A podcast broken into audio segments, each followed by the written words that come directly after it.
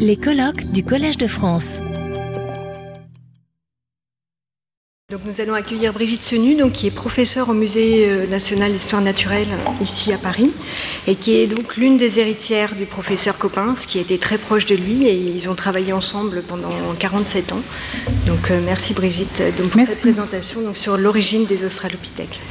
Merci. Alors bonjour à tous et merci d'être là. Je ne parlerai pas des Australopithèques, je vais vous parler de ce qu'il y a avant et surtout vous parler de, plutôt des environnements et des scénarios possibles pour expliquer l'origine des tout premiers hominidés et des Australopithèques. Alors une chose, d'abord un, hommage à Coppens. Euh, Coppens était un homme de terrain, bien sûr dans sa jeunesse, un peu moins quand il est quand il est pris un peu d'âge. Mais cette photo m'a été confiée par Raymond de et tirée de son livre sur les pas de Lucie, que je vous recommande, c'est un excellent livre. Et surtout, ça montre bien l'homme de terrain.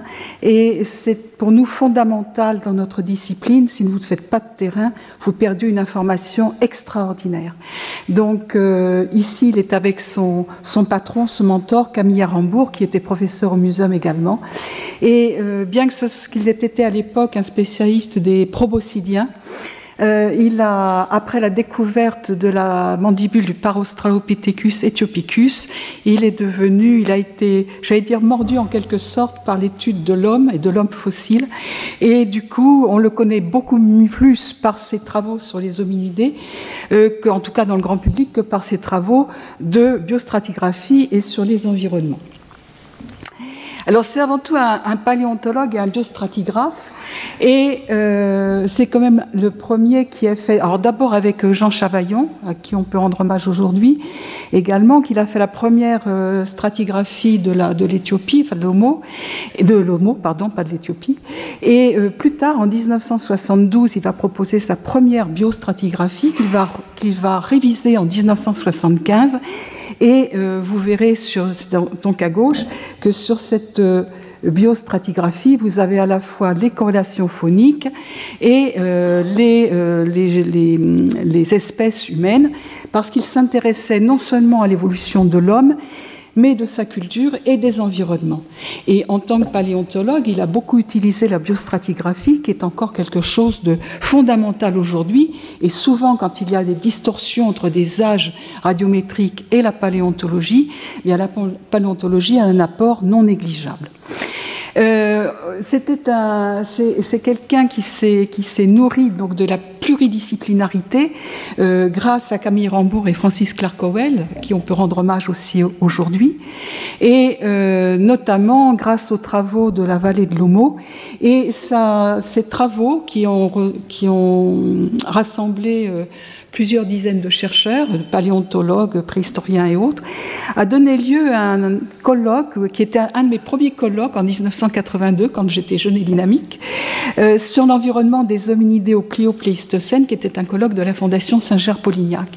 Et, là où les, les, collègues sont venus exprimer tout ce qu'on connaissait sur les faunes et les flores, et qui montrait aussi des variations importantes dans les climats, dans les végétations. Et ça, ça reste une Bible, j'allais dire, pour le paléontologue d'aujourd'hui. Ça, c'est clair. Euh, ce qu'on connaît moins de Copain, c'est d'ailleurs, c'est très peu utilisé. C'est son travail, ce stratigraphe. Et il a défini deux étages, deux nouveaux étages continentaux africains. C'est le Lotagamien et le Chungourien. Alors l'autogamien, qui était à l'époque pour lui du Pliocène inférieur, mais aujourd'hui qu'on met dans le Miocène supérieur, et le Chungourien, qui était du Pliocène supérieur. Alors c'est des étages qui sont peu utilisés, mais qui mériteraient certainement d'être euh, réutilisés dans des contextes bien précis.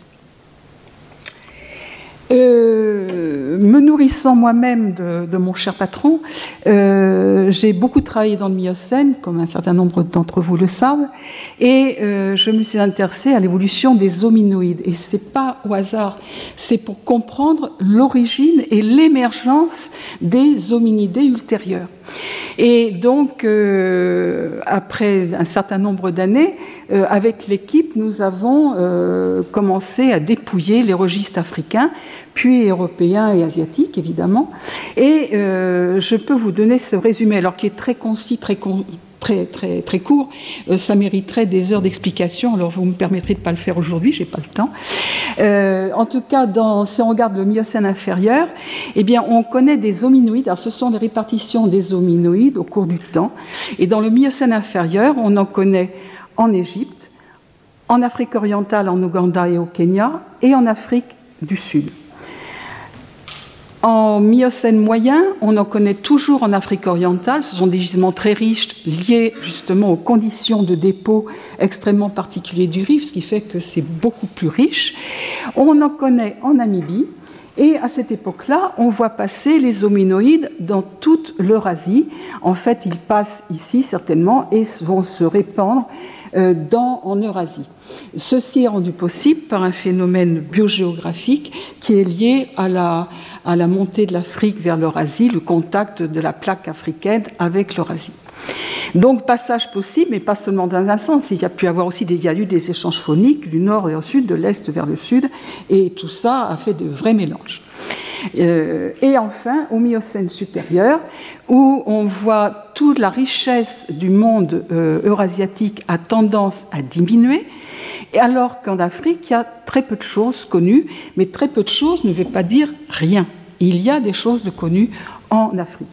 Alors ceci s'explique aussi par un autre phénomène qui est un phénomène plutôt climatique, qui est très à la mode aujourd'hui, puisque euh, l'Afrique était tropicale au Biocène inférieur, or les hominoïdes représentés aujourd'hui par les grands singes et l'homme, en tout cas les grands singes sont des animaux euh, tropicaux, et euh, l'Afrique était tropicale à l'époque, donc les, hominoïdes s'y sont parfaitement sentis bien, j'allais dire.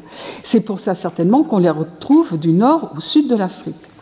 Par contre, au Miocène moyen, la calotte euh, antarctique, pardon, qui prend de l'ampleur, va avoir tendance à repousser vers le nord les ceintures climatiques. Et c'est ainsi que la zone tropicale se trouve décalée vers le nord. Et là, bingo, les hominoïdes qui étaient euh, africains vont petit à petit passer vers l'Eurasie avec des climats favorables. Puis vers 10 millions d'années environ, c'est la calotte arctique qui se met en place et à ce moment-là, phénomène inverse, il va y avoir une contrebalance, un contre-équilibre et on va se retrouver dans des positions des tropiques, dans les positions qu'ils ont actuellement.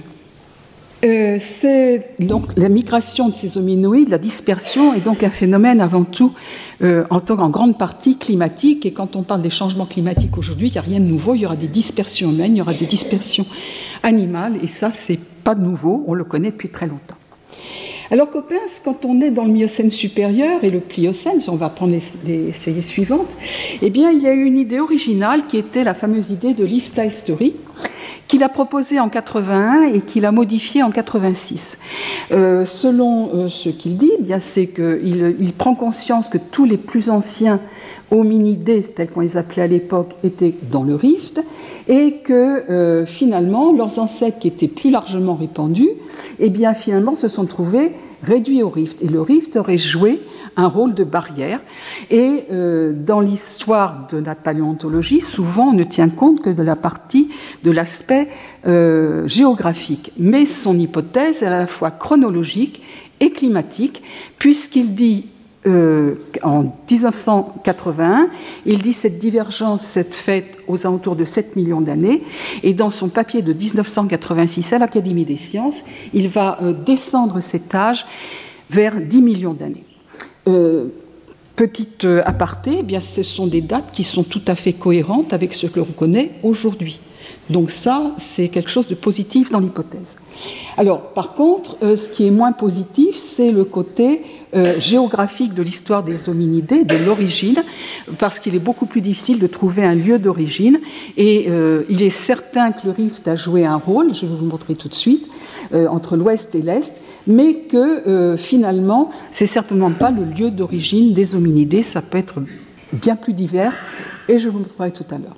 Bon, faisant suite à sa story, il parle de l'homo event, qui est lié aussi à un phénomène climatique et qui aujourd'hui reste tout à fait euh, euh, euh, reconnu aujourd'hui. Alors nous avons testé avec l'autorisation de Coppens, nous avons testé l'hypothèse et nous avons passé 27 mois dans cette région.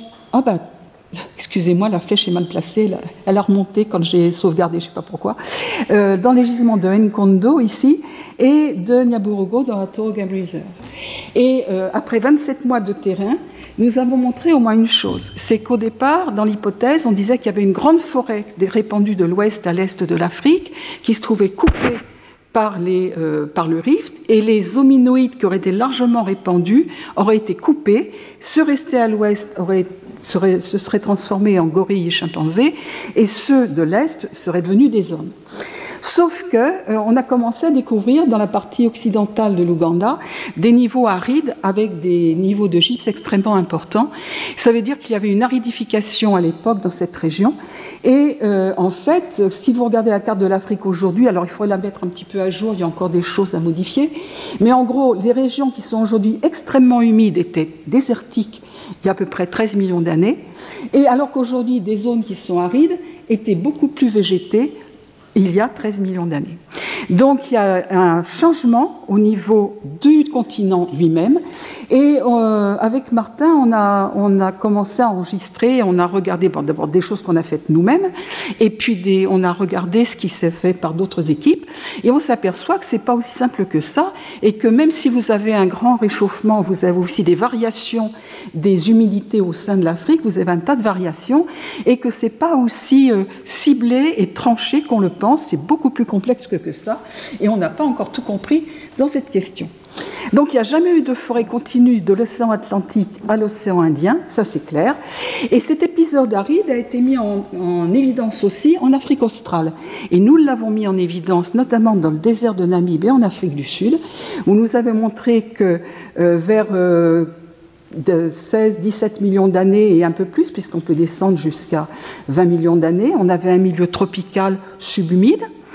Et puis, en fait, vers 13-14 millions d'années, on a d'un seul coup des, euh, des, milieux beaucoup plus arides et la mise en place de déserts beaucoup plus importants.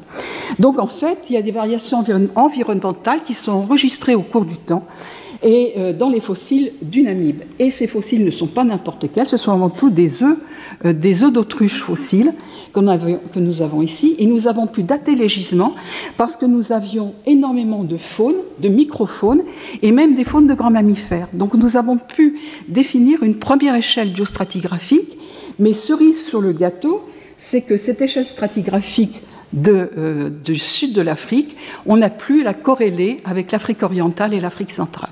Donc on commence aujourd'hui à avoir des vraies comparaisons entre l'Afrique orientale et l'Afrique australe. Et ça, c'est très important. Euh, Martin disait tout à l'heure, les datations, il faut qu'elles soient claires. Eh bien, on commence à avoir des bons euh, schémas. Alors revenons euh, rapidement sur l'ouest ougandais. Eh bien, dans l'ouest ougandais, euh, il y a, euh, on a trouvé dans des niveaux de 6 à 8 millions d'années, notamment des hum, associations de fruits, une vingtaine d'essences d'arbres qui ont produit ces fruits. Et cette association de fruits, que l'on trouve à Nkondo aujourd'hui dans cette zone ici au nord de l'équateur, juste au nord de l'équateur, eh bien, elle existe, elle est présente aujourd'hui actuellement dans la forêt du Kassai, du Nord Kassai au Zaïre. Enfin, en RDC, pardon, pas le Zaïre. Le Zaïre, c'était quand je travaillais sur place. Euh, donc, ça veut dire qu'il y a bien eu une migration de certaines ceintures tropicales vers le nord. Et ça nous a donc montré que euh, la région euh, du, du, rift occidental à 6 millions à 8 millions d'années était extrêmement humide. C'est une forêt équatoriale humide. Si on compare euh, les gisements de l'ouest ougandais à ceux où nous avons trouvé Aurorine dans le rift oriental, on est à quasiment même latitude, mais là, même si c'est humide, c'est surtout plus, plus sec qu'à l'ouest. Donc le rift a joué un rôle entre l'ouest et l'est. L'ouest reste beaucoup plus humide et l'est un peu plus sec, tout en étant un peu humide. Donc il y a deux phénomènes qui se superposent. Un phénomène global à l'échelle du globe et un phénomène plus local lié au rift. D'où la difficulté euh, de faire émerger des, idées beaucoup plus claires. Alors, un peu plus tard, vers 2-3 millions d'années, euh, là où à l'époque on va voir apparaître plus ou moins les premiers homos, eh bien, le, rift occidental devient beaucoup plus sec avec les borassus. Et on a trouvé des fruits de borassus qui aujourd'hui ce palmier de savane euh, bien répandu dans la région. Alors, est-ce que euh, c'est. Euh, oui, c'est pas l'aller-retour en anglais, c'est Back to Africa, je l'ai vu tout à l'heure dans ta diapo, merci. Euh, dans ces histoires de, migration, il y a deux choses qui jouent. il y a une, je vous ai dit tout à l'heure la paléogéographie, mais aussi si on regarde la carte de l'ancien monde à la fin du Miocène supérieur, on s'aperçoit, enfin au Miocène supérieur, on s'aperçoit que la plupart des fossiles sont au sud de l'Eurasie. On les a ici au Tchad et on en a en Afrique orientale. Mais qu'est-ce qui s'est passé? Euh, Dans l'hypothèse de Begun, les hominidés, euh, les hominoïdes ont migré hors d'Afrique, se sont répandus en Europe et en Asie et seraient revenus sous forme d'hominidés.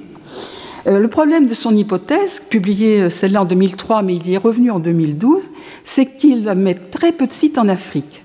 Et quand j'ai repris son hypothèse et replacé les sites, on s'aperçoit que l'Afrique était beaucoup plus riche en sites fossilifères qu'il ne le disait. Alors évidemment, si on n'a plus de sites, on n'a plus de fossiles, mais nous, on a, on a, il avait tout simplement oublié toute une partie des sites fossilifères. Donc là, ça nous donne déjà des idées sur l'avenir. Alors, ce qui m'a permis d'émettre l'hypothèse il y a quelques années, puisque c'était en 2011 ou 2012, je crois, euh, de dire que finalement, bah, l'origine de l'homme, elle est certainement non pas dans une zone géographique, mais dans une zone climatique, entre le sud de l'Eurasie et, probablement plutôt le sud de l'Europe d'ailleurs, et l'Afrique jusqu'au nord de la Namibie environ. Donc on a toutes ces zones à prospecter et voyez qu'on a très peu de données actuellement. Donc il y a vraiment beaucoup de travail à faire en Afrique. Malheureusement, un certain nombre de ces pays sont actuellement géopolitiquement sensibles. Alors, euh, continuons avec euh, l'aide du Collège de France, puisque tous ces travaux ont été faits et largement financés par le Collège de France grâce à Yves Coppens. Euh, Aurorine Tuganensi, je ne vais pas en parler beaucoup, Martin en a parlé, mais je voulais juste montrer cette photo pour rappeler une chose, c'est que euh, Coppens a toujours cru à la, dent de la fameuse dent de Lukeino, et quand on lui a dit qu'on avait une invitation pour partir en Ouganda, et en Kenya, pardon, du gouvernement kenyan, il a été tout à fait partant, et c'est grâce à lui que, bah, que je peux vous en parler aujourd'hui, que Martin a pu vous en parler, parce qu'il a été tout à fait positif sur ce projet. Euh, juste pour vous montrer deux choses, en fait, c'est pas pour vous parler d'Aurorine, mais surtout vous parler des environnements. Et que ces environnements, l'environnement d'Aurorine, comme je vous l'ai dit rapidement tout à l'heure, c'est pas un environnement sec de savane, c'est un, environnement de forêt sèche, euh, forêt toujours, toujours verte, une forêt sans pervirante euh, sèche, mais sans pervirante sèche, avec des points très humides, comme le montrent ces feuilles ici, euh, qui a une pointe d'égoutture très longue. Ce sont des, feuilles qui font près de 20 cm. Ce ne sont pas des petites feuilles d'acacia, ça n'a rien à voir. Et euh, donc sur cette longueur, on s'aperçoit qu'il y a des endroits qui sont beaucoup plus, euh, beaucoup plus humides que la, forêt sans pervirante sèche, qui est verte toute l'année. on a une dominance des, des impalas et des colobes. Donc les arbres sont là. Et ce qui va m'amener ici à vous parler. Euh, ah oui, alors j'allais oublier. Euh, il y a des marécages avec des papyrus en bordure de marécage, assez classique dans, la, dans, au bord de ces lacs de, rift. Et euh, les, prairies boisées à, les prairies boisées sont relativement peu représentées. Il y en a quelques-unes. On a des hyparions, on a quelques animaux qui courent librement, j'allais dire, mais elles sont peu représentées dans notre environnement. Enfin, euh, bah, juste pour vous rappeler une chose, c'est que les adaptations arboricoles, on les voit beaucoup dans les squelettes d'Australopithèques. Hein. vous avez euh, les, Africanus en Afrique du Sud, euh, vous avez le Sterkfontein, le nouveau matériel de Sterkfontein du membre 4, Ardipithèque, bon, c'est pas un Australopithèque, mais c'est quand même un hominidé, peut-être, parce que j'y crois pas, mais il a été publié comme ça. Euh, le Cosquette de Scarfontaine, euh, et puis vous avez d'autres, Lucie bien évidemment. Merci à Don de m'avoir confié cette photo il y a des années, euh, je l'ai utilisée encore. Et la reconstitution de l'environnement qui a été faite par Daniel Lavina dans notre laboratoire il y a un certain nombre d'années maintenant. Lucie n'a pas vécu dans une savane sèche et les Australopithèques n'ont pas vécu dans une savane sèche, ils ont vécu dans un milieu un peu plus foresté, un peu plus végété. Alors ça, on le voit dans les, aplatissements de face, on le voit dans le squelette. Et quand on regarde le Miocène, euh, on dit très souvent que la face plate, c'est un caractère euh, humain euh, qu'on va trouver chez les hommes fossiles. Ben non, dans le Miocène, il y a plein, plein, plein d'hominoïdes qui n'ont pas de face prognate, qui ont des faces aplaties. Et c'est plutôt un, caractère d'adaptation à l'arboricolie plutôt qu'un caractère d'hominidé, d'où les problèmes qu'il y a eu pendant des années. Enfin, euh, l'arbre est certainement un facteur d'évolution. On parle toujours de l'apparition de l'homme dans des forêts, dans des prairies boisées, des woodlands en anglais. Mais une prairie boisée, ça peut être plein de choses. Il n'y a pas un type, c'est une multitude, c'est un monde, c'est vraiment quelque chose de très diversifié. Et euh, je vous ai mis ici quelques exemples de, ces prairies boisées ou de ces bushlands, ou woodlands, comme on, dit. Et il y en a un type qui m'intéresse plus particulièrement, ce sont les myombos. Parce que dans ces myombos, les arbres ont un certain nombre, sont des calibrages assez précis, ils sont assez hauts et euh, verticaux, j'allais dire. Ces peuvent être plus ou moins hauts, mais toujours verticaux.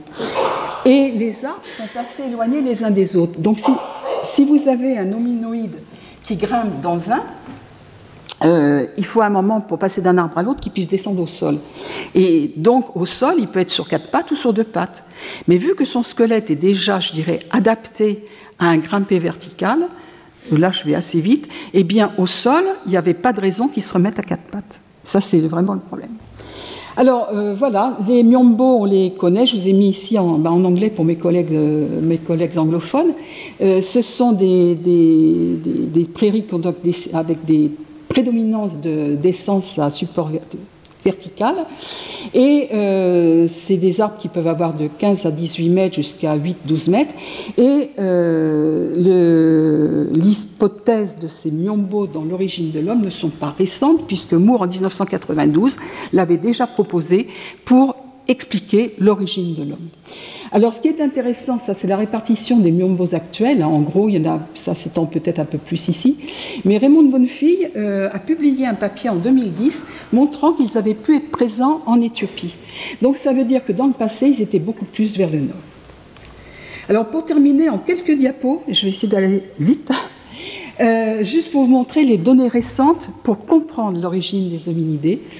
Alors d'abord, le paléogène, ça paraît très loin, hein, parce que là on est aux alentours de 45 millions d'années, mais quand même, on a les premiers simiformes qu'on a trouvés en Namibie, dans les sites de silica, enfin plusieurs sites, mais pardon, plusieurs primates, dont un, un simiforme trouvé dans le site de Silicanov.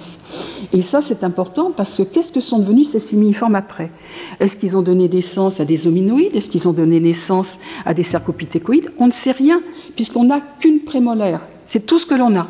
Et on n'a pas les suites de la stratigraphie. Euh, ensuite, on a trouvé, nous, dans le Myopliocène des Toshapan en Namibie, les premières faunes du Miocène, Miocène supérieur, Pliocène, Myopliocène, et des faunes un peu plus récentes, équivalentes aux âges des Australopithèques. Et ça, c'est la première fois qu'on les trouve dans la région. Donc ce sont des choses potentiellement intéressantes. Enfin, dans le West Nile en Ouganda, on a trouvé également les premières faunes du Myopliocène de la région. Ce qui veut dire, et alors, dernière chose, Martin vous a parlé brièvement du Niger. Voici le, le, le proto-chimpanzé du Niger. Et dans les dunes fossiles du désert de Namib, nous avons trouvé les premières, euh, les premières euh, hyènes euh, de 4 millions d'années environ. Donc on a des gisements potentiels au fin fond du désert. Vous voyez, les, gisements ne sont pas très grands, mais ils sont là. les dernières nouvelles des hominoïdes, eh bien, dans l'Afrique du Sud, on a la pièce de Rescope, dont je vous ai parlé, je vous ai parlé tout à l'heure sur la carte générale. Les hominoïdes de Namibie, on connaissait déjà Otavipithèque, trouvé en 92 et euh, en 91, pardon, publié en 92. Et à euh, la demande des collègues namibiens, nous avons relancé le programme. Et l'année dernière, nous avons trouvé d'autres restes de Tavipithèque, mais surtout une dent de Kenyapithèque. Et cette dent de Kenyapithèque est très intéressante. C'est le premier lien qu'on a officiel entre l'Afrique australe et l'Afrique orientale pour les hominoïdes. Et ça, c'est quelque chose de nouveau. Alors, on espère qu'on va en trouver d'autres. Voilà. Enfin, pour terminer, euh, bien juste pour vous montrer qu'on a des choses nouvelles dans des régions où rien n'était connu. Alors, au niveau âge, les niveaux myopliocènes récents, on a des niveaux à hominoïdes. Qu'est-ce que sont devenus ces hominoïdes? Les pièces de Rescope à 17 millions d'années en Afrique du Sud, est-ce qu'ils ont donné naissance à d'autres hominoïdes, à des hominidés? On n'en sait rien. Est-ce qu'il y a eu évolution locale, évolution vers l'Afrique orientale et dispersion? Vous voyez qu'on sait plus de choses, qu'on sait, on sait de moins en moins de choses plus on avance dans les découvertes. En tout cas, il faut remplir la carte de l'Afrique, ça c'est clair. Enfin, la dernière diapo. Euh, c'est tiré d'une interview de Coppens de 2018 et qui nous dit euh, ne soyez jamais, euh, n'ayez jamais peur de la science. La science, c'est le savoir et le savoir, c'est la liberté. Eh bien, cette liberté, nous l'a donnée en tant que scientifique et je voudrais le remercier euh, profondément ici. Il a toujours montré sa grande ouverture d'esprit. Il n'a jamais imposé ses vues à ses étudiants. Il n'a jamais imposé de mettre un mot, son nom sur mes papiers, parce qu'il sait que la science doit être, avant tout échanger, discuter, et, c'est une confrontation d'idées. Et dans ces échanges, il y avait toujours cette élégance, cette élégance qu'il avait dans la science, bien sûr, mais dans la vie également. Euh, j'ai partagé 47 ans de ma vie avec lui, de ma vie professionnelle, hein, s'entend bien évidemment. Euh, et il se nourrissait de la science, il s'est nourri de la science, il était heureux dans la science. Euh, moi, j'ai perdu un patron, un collègue, un ami, mais c'était un privilège de travailler avec lui. Merci. Retrouvez tous les contenus du Collège de France sur www.colège-2-france.fr.